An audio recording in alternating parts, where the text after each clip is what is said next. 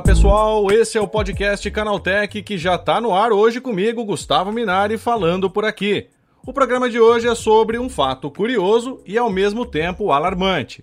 3 bilhões de pessoas, quase 38% da população do planeta, não tem acesso à internet. E aqui no Brasil, será que esse número também é preocupante? Esse é o assunto do primeiro bloco de hoje. No segundo bloco, a gente fala sobre as consequências da guerra na Ucrânia. Com menor oferta de gás russo, a Alemanha disse que vai ampliar a queima de carvão para garantir o aquecimento da população durante o inverno. E no último bloco, na batalha das redes sociais, a Meta anuncia que não vai cobrar comissão de criadores de conteúdo no Instagram e no Facebook até 2024. Bom, tudo isso e muito mais no podcast Canaltech de hoje, um programa que atualiza você sobre o que há de mais importante no mundo da tecnologia para você começar bem o seu dia.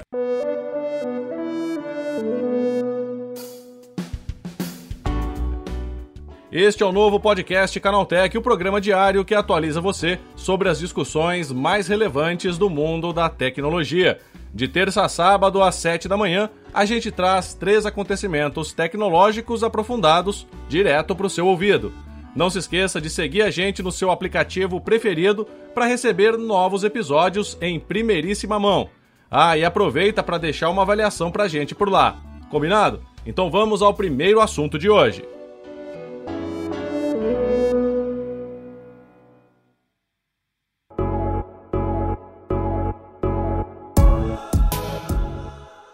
A gente tem a ideia de que hoje em dia todo mundo está conectado, mas não é bem assim. Um estudo feito na China mostra que até o ano passado, quase 3 bilhões de pessoas, pouco mais de 38% da população mundial, não tinha acesso à internet. Entre os principais fatores que explicam essa falta de conexão estão a falta de condições financeiras para comprar os aparelhos necessários, preços inacessíveis dos serviços de internet em alguns países e as dificuldades de alguns grupos na hora de usar dispositivos digitais. O relatório também indica que em 2020, 75,6% dos usuários com acesso à internet moravam em áreas urbanas, praticamente o dobro das pessoas que usam esse tipo de serviço em regiões rurais. Aqui no Brasil, a situação também preocupa.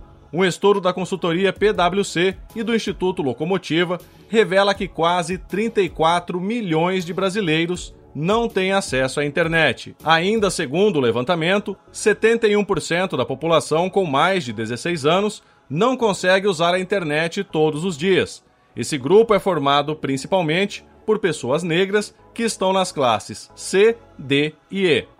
O estudo indicou também que o grupo de desconectados representa 20% da população brasileira com mais de 16 anos, enquanto os subconectados e os parcialmente desconectados equivalem a 25% e 26% da população, respectivamente. Esse grupo representa 29% da população com mais de 16 anos e é composto principalmente por pessoas brancas que estão nas classes A e B e que são mais escolarizadas. Com isso, a gente consegue perceber bem o quanto o acesso pleno à internet ainda é algo restrito em vários países do mundo, inclusive aqui no Brasil.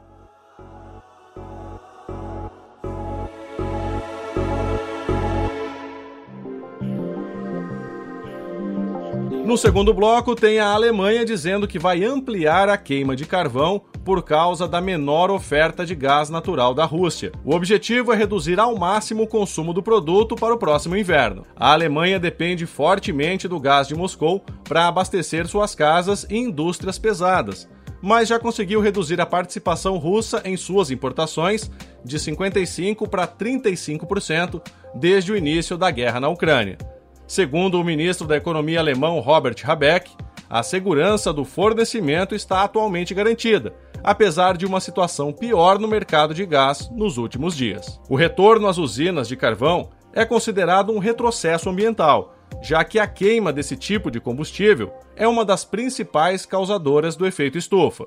Para o ministro Robert Habeck, que é do Partido Verde Alemão, a reativação das usinas de carvão, mais do que um atraso tecnológico, é um remédio amargo mais essencial para reduzir o consumo de gás natural no país.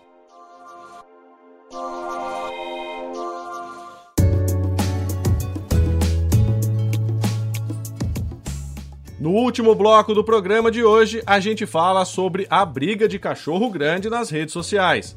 A Meta anunciou que não vai cobrar comissão dos criadores de conteúdo do Instagram e do Facebook até 2024. Até então, a empresa havia estipulado o ano de 2023 como marco temporal para começar a retirar uma porcentagem dos ganhos dos seus influenciadores. Mark Zuckerberg fez o anúncio da decisão para tentar fortalecer a base de criadores das suas plataformas, que sofrem com a concorrência direta de outros serviços como TikTok, Kuai e YouTube. A ideia era começar a cobrar uma fatia sobre os ganhos para fortalecer a receita da empresa, que hoje é extremamente dependente dos anúncios direcionados.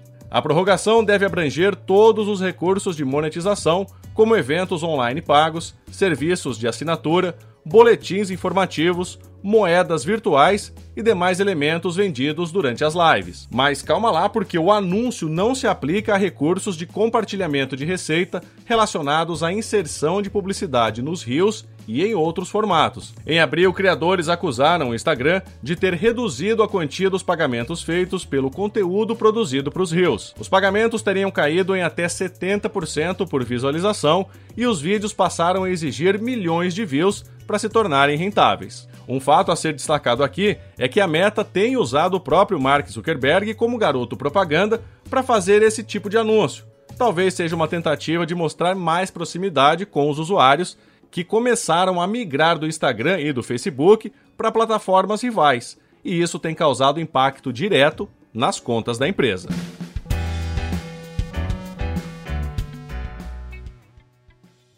Depois dessas notícias, chegou a hora do quadro Aconteceu também. A MediaTek anunciou o lançamento do chipset Dimensity 9000 Plus, possível rival do recém-anunciado Snapdragon 8 Plus geração 1 da norte-americana Qualcomm. A nova plataforma oferece aprimoramentos pontuais de CPU e GPU comparado ao já poderoso antecessor, o Dimensity 9000. Segundo a MediaTek, os primeiros dispositivos com Dimensity 9000 Plus estão previstos para chegar ao mercado no terceiro trimestre de 2022. No entanto, não foram divulgadas as possíveis marcas ou aparelhos que adotarão o novo processador. A Microsoft anunciou que vai aposentar a ferramenta de reconhecimento facial chamada Azure Face. Segundo a empresa, o software alimentado por inteligência artificial foi projetado para identificar a emoção de um usuário a partir de fotos e vídeos. Essa ferramenta foi duramente criticada por generalizar o tal reconhecimento de emoções.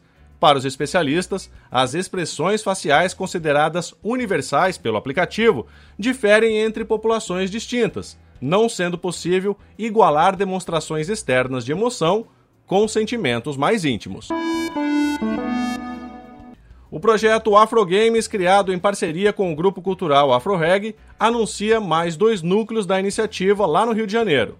As novas unidades são patrocinadas pela IHS Brasil e, com isso, 200 novas vagas foram abertas no bairro da Maré, na zona norte do Rio, com cursos gratuitos de programação de jogos e também aulas focadas em games competitivos, como Valorant, League of Legends e Free Fire. Já as unidades na Vila do João e em Nova Holanda terão 100 vagas cada. Os interessados devem ter no mínimo 12 anos, apresentar CPF e RG e um comprovante de residência na hora do registro.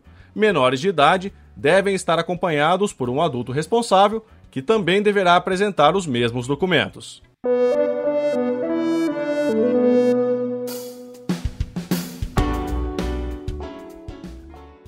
Com essas notícias, nosso podcast Canaltech de hoje vai terminando. Lembre-se de seguir a gente e deixar uma avaliação no seu aplicativo de podcast preferido. É sempre bom lembrar que os dias de publicação do programa mudaram.